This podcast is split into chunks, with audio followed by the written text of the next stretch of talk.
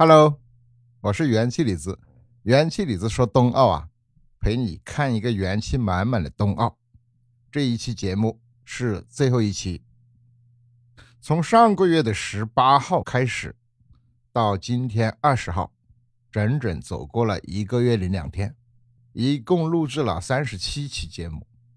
那么这最后一期节目，我想重点说什么呢？三件事。第一，奖牌必须说；第二，一起向未来呀。那么下一届冬奥会举办的米兰，我们也有必要说一说。第三，我想说一个印象深刻的动情的瞬间。中国的首金诞生了，你永远可以相信中国短道速滑队。哎呀，万人子妹冠军了！本届冬奥会第二块金牌。一二三四，五！世界左转的幺六二天哪！哇！先说奖牌，在本届冬奥会上啊，中国代表团总共拿了九金四银两铜，一共十五枚奖牌，排名第三，金牌数和奖牌总数都双双创新高，而且排名第三呢，也是中国代表团在历届冬奥会上的最好名次。在此之前，是在温哥华2010年的那一次是排名第七。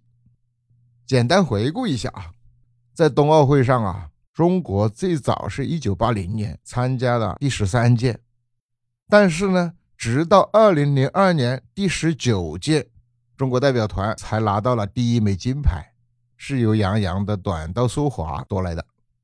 而在2010年第二十一届的时候，中国队拿了五枚金牌，那也是北京冬奥会之前拿金牌最多的一次。而这一次北京冬奥会呢，中国代表团拿了九枚金牌，一举刷新了历史。我们再来看看九枚金牌中都是哪些运动员拿回来的。第一，谷爱凌拿了两金一银，成了中国代表团夺的奖牌数最多的运动员。然后呢，任子威也是两金。还有高亭宇、徐梦桃、苏一鸣、齐光朴、隋文静、韩聪，他们都摘得了金牌。再从运动项目上来看，十五枚奖牌分布在哪些项目呢？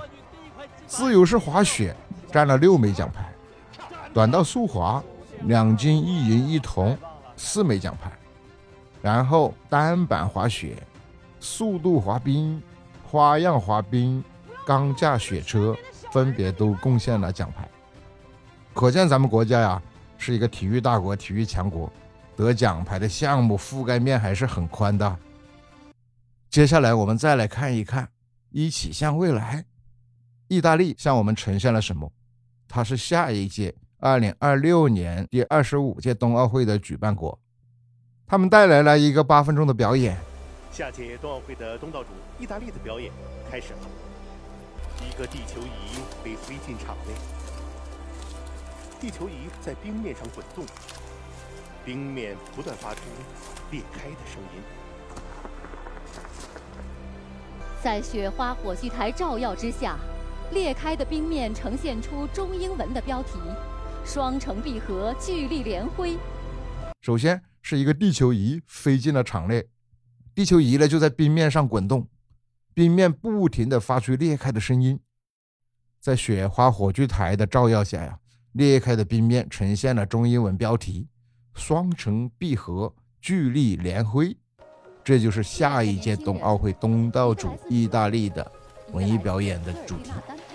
时空切换，然后我们就来到了意大利，两个意大利的年轻人分别从自己的家乡出发，奋力的奔跑。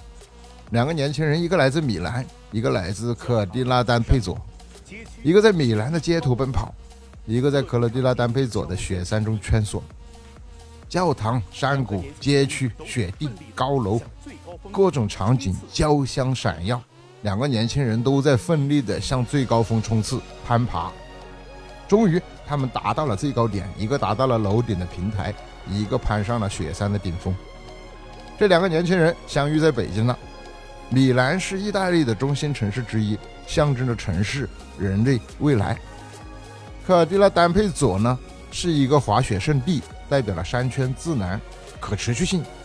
这两个年轻人共同舞蹈，寓意着米兰和科尔蒂拉丹佩佐相遇在一起了，城市与山泉相遇在一起了，人类与自然、未来与可持续性有机的融合在一起了。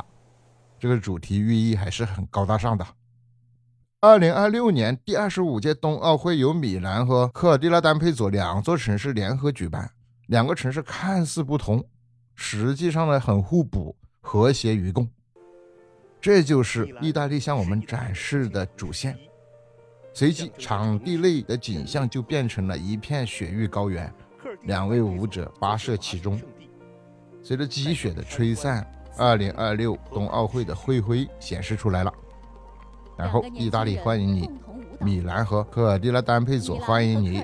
四年后，我们在冰雪中再次重聚，很精彩的八分钟。在这个闭幕式上啊，有很多精彩的瞬间，但是有一个瞬间让我很感动。二月二十日，记住这一天，北京二零二二年的冬奥会闭幕式，记住这件事。在国家体育场正式拉开帷幕的一个闭幕式，这是地点。现场有一名解放军战士，目光坚定，他是守护国旗的，他的脸上挂着泪痕。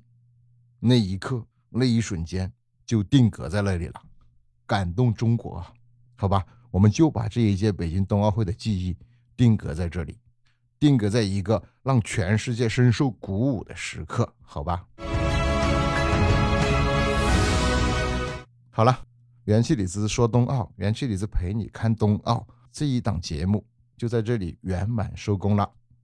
感谢你一路以来的陪伴收听，也谢谢你的点赞和订阅，感谢你对元气李子的鼓励和支持。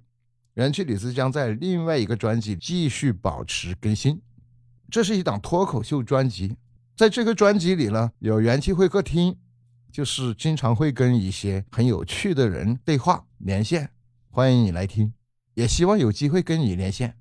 另外呢，还有一个奇趣吧，奇趣吧里讲一些奇闻趣事、风俗民情，各种有趣的事情。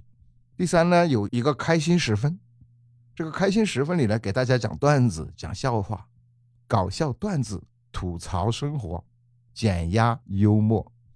这张专辑我将继续保持更新，它的链接就在这个节目的内容简介里边，往下扒拉扒拉就看到它的链接了。非常感谢，感谢你的支持，一路陪伴，希望我们一起继续前行。